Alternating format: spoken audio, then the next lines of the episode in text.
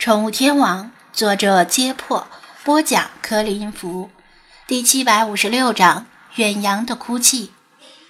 张子安这几天有时候做梦都能梦到那个无名的德国海甲，梦到那些密密麻麻的怪异海洋生物，甚至在梦中创造过更怪异的生物。深不可测的海洋里，潜藏着许许多多足以挑战人类想象力边界的生物。一旦这些生物因为世华出现在滨海市而全被吸引过来，难以想象会是什么后果。扼杀、巨鲸、大王乌贼、齐聚港口，恐怕会引起大骚动，简直是堪比大规模杀伤性武器。因此，张子安很关心这个问题的答案。世华却茫然摇头，表示他并不清楚。显然，他招来海洋生物的本领算是他的一项被动技能，根源大概就在于他特征里那句“惹得群林生奇思，纷纷来鱼伴青眠”。因为她太过漂亮，令众多海洋生物不知不觉地被吸引过来，想要伴她入睡。张子安挠挠头，这可怎么办呢？世华完全不知道事情的严重性。自顾自地哼着自创的儿歌，玩小黄鸭。嘎嘎！理查德从楼下扑腾着翅膀飞上来，正好听到他说的话，便插言道：“你这个白痴，难道忘了吗？他当时不是唱了一首歌，把那头白鲸给唱走了。一本大爷之见，你当时应该把那头白鲸带回来。”骑着它去见你心心念念的岛国女优，正好应了那句话：“扶桑此日骑鲸去，子安何年化鹤来。”张子安捏起肥皂向他扔过去：“你大爷的！你他妈的是挽联吧？”嘎嘎！理查德机灵的躲开了，一溜烟儿的又飞到楼下去撩拨其他精灵。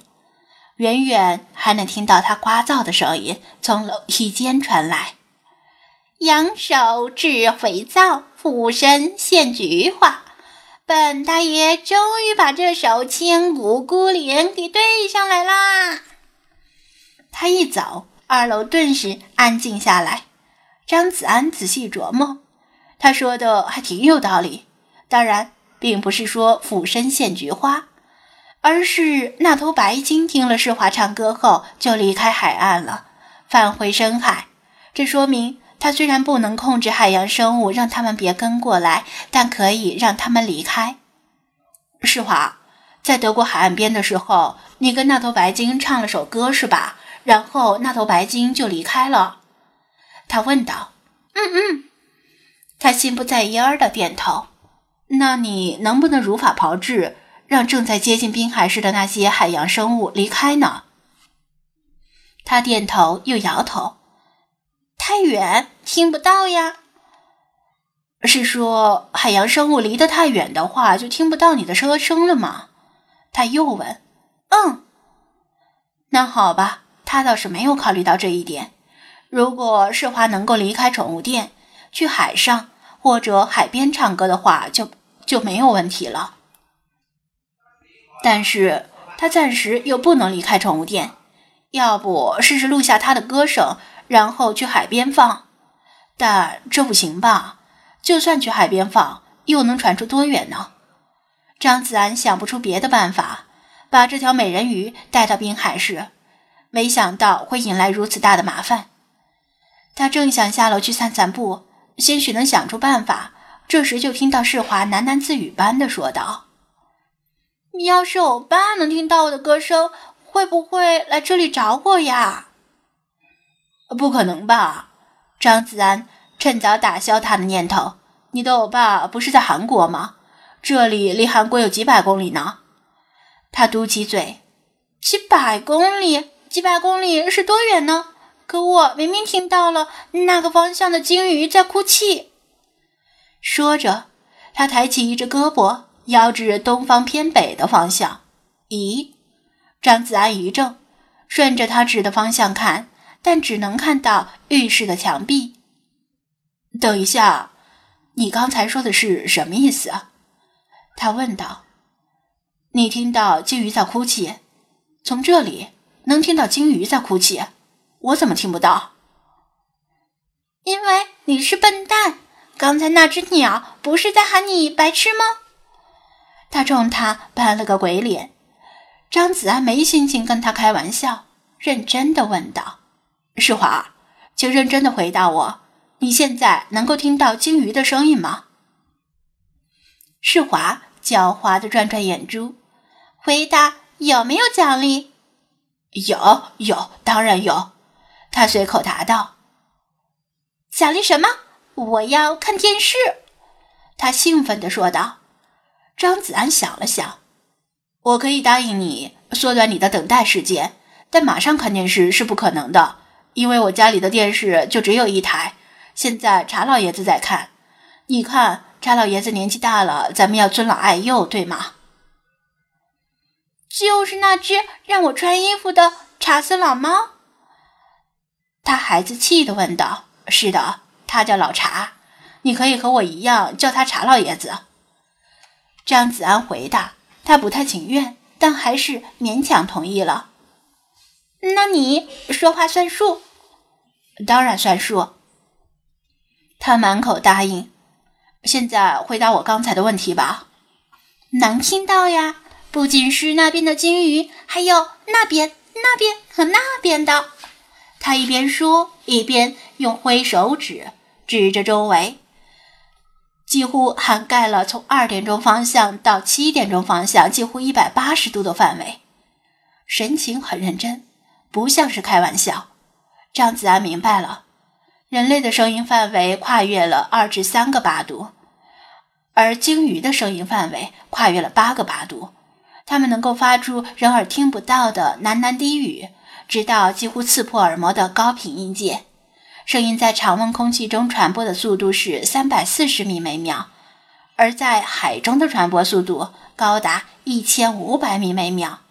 鲸鱼利用它们的低频声波进行超远距离通讯，甚至能够向几千公里之外的鲸鱼发出简单的信号。光靠低频声波是不足以跨越这么远的距离。鲸鱼们能做到这点，是因为各大海洋中存在着深层声音通道。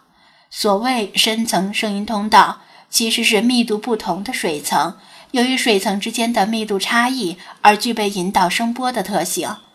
但这种深层声音通道是对低频声波开放，是鲸鱼独享的福利。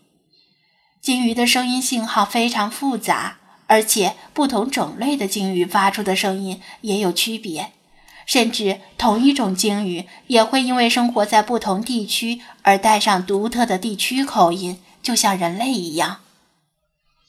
他们在海中无休无止的歌唱，是在彼此对话，还是自娱自乐的哼着小曲？尽管近年来做了很多研究，但人类依然完全无从知晓。世华说，他能够听到鲸鱼的声音，而且指向渤海、黄海、东海、南海四个方向。这说明他能够听到周边海域鲸鱼发出的低频声波。这可能是身为精灵的特权吧？他想通了这个问题，马上又诧异地问道：“世华，鲸鱼为什么哭泣呢？”“不知道呀。”他疑惑地摇头。“我只知道他们在哭。”低频声波虽然传播距离极远，但携带的信息量极低，只有每秒一比特。相比之下，人类说话时每个单词携带的信息量有十比特。所以，施华并未说谎，也不是有意推诿，而是他确实只能够听到鲸鱼在哭，但无法得知为什么哭。可能等一会儿的话，就会有新的信息传来。果然。他侧耳又听了一下，说道：“声音很乱，他们像是在逃跑，像是被人追，被人杀。”说到这里，他面露惊惧，白皙而光滑的皮肤因为站立而起了一层细密的鸡皮疙瘩。算了，别听了，我已经明白了。”张子安打断道。他半张着嘴，疑惑地盯着他，期待他的解释。这是捕鲸活动，韩国可能有人在偷偷的捕猎鲸鱼。张子安叹了口气，这显然是违反国际公约的，不过很难完全阻止。